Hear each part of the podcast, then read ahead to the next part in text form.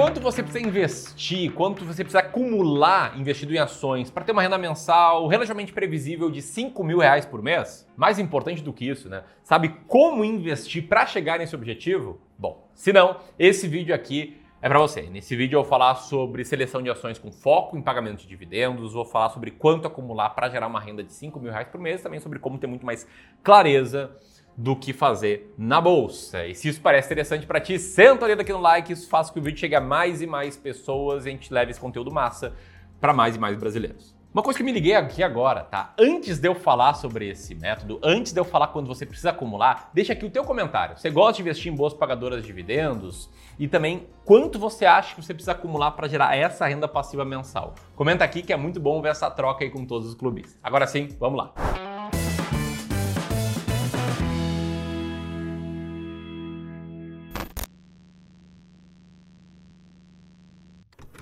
Então, antes de mais nada, para dar contexto, meu nome é Ramiro Gomes Ferreira, eu sou cofundador do Clube do Valor, sou gestor de investimentos aí desde 2015. E nessa jornada eu acabei tendo uma experiência legal para te explicar como é que funciona essa lógica de viver de renda com base na sua carteira de ações. E o primeiro ponto que eu quero te mostrar aqui, antes de ir para os cálculos, né, que os cálculos são muito importantes para que você receba a resposta do título desse vídeo, é falar que o processo ao longo dessa jornada é essencial.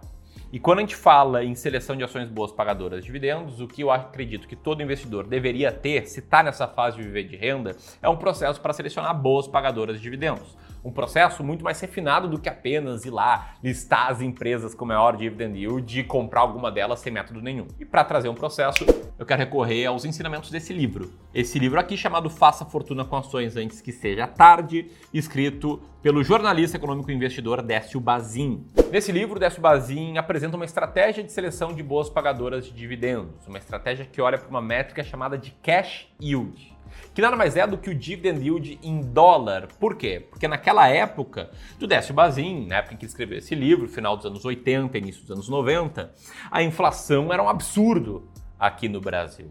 Ela chegava a mais de 1.700% num ano. Era um plano econômico atrás do outro tentando frear a inflação até a gente realmente conseguir, pelo menos diminuir bastante com o plano real. Então, basicamente, ele cita cash yield porque os investidores buscavam paridade de retorno em dólar. Mas o principal da estratégia não é o cash yield em si, e sim um método para que você consiga encontrar boas pagadoras de dividendos e empresas com consistência no pagamento de dividendos. Segundo o Décio Bazin, ele tinha que rodar alguns filtros para sair de todas as ações listadas na bolsa, chegar a algumas candidatas à seleção.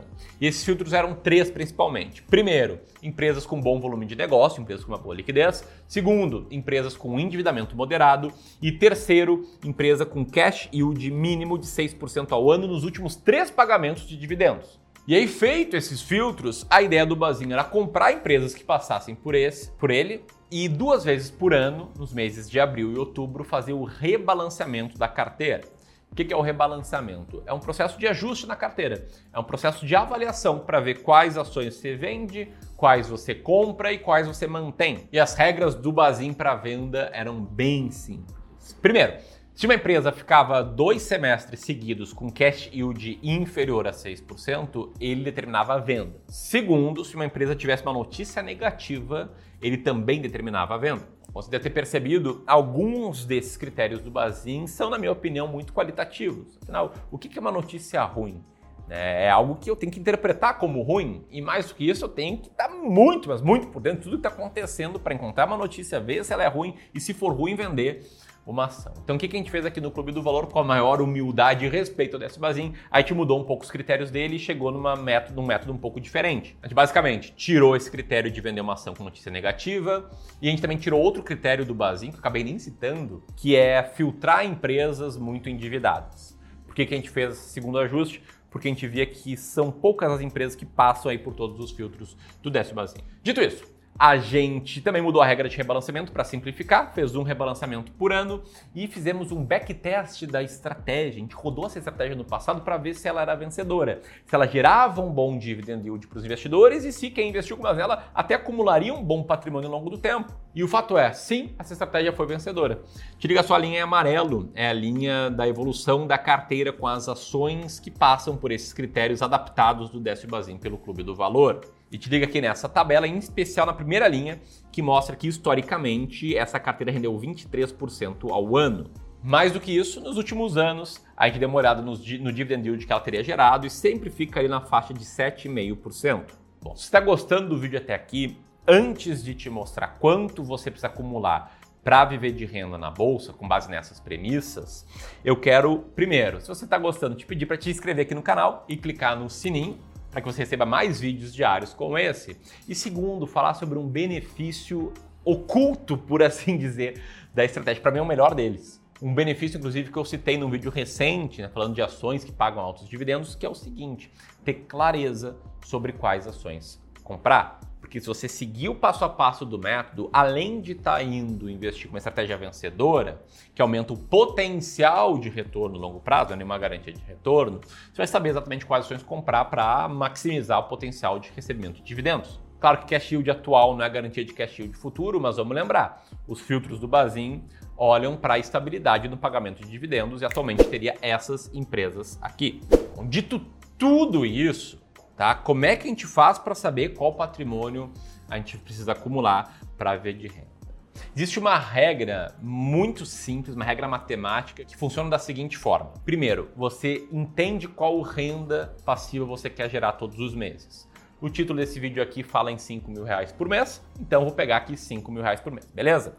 Depois, você transforma essa renda mensal em renda anual para simplificar as contas. Como é que a gente transforma uma renda mensal em anual? Multiplicando por 12. Um ano tem 12 meses, então a gente pega aqueles 5 mil reais e multiplica por 12. Nesse caso, a gente vai ter 60 mil reais por ano. Agora, o que a gente precisa fazer com isso? A gente precisa dividir esse valor pelo que a gente estima gerar de yield anual.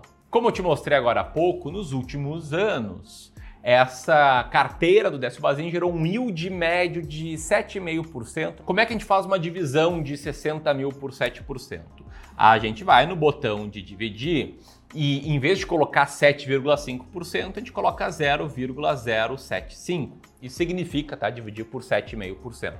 O valor vai ser bem acima de 60 mil reais, porque é o patrimônio que você precisa acumular para conseguir gerar essa renda passiva. No caso, você precisaria acumular 800 mil reais para isso. Agora entra outro ponto. Quanto tempo eu vou demorar para acumular 800 mil reais? E isso vai depender de basicamente alguns fatores. Eu vou te mostrar eles agora na tela. Primeiro, vai depender do seu patrimônio financeiro atual, quanto dinheiro você tem hoje para investir.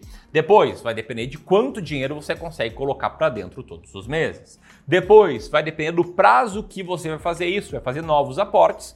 E por fim, vai depender da taxa de retorno da sua estratégia. Então vamos lá, suponhamos que você comece a investir hoje com 100 mil reais, por exemplo e faça aportes de dois mil reais por mês por 20 anos.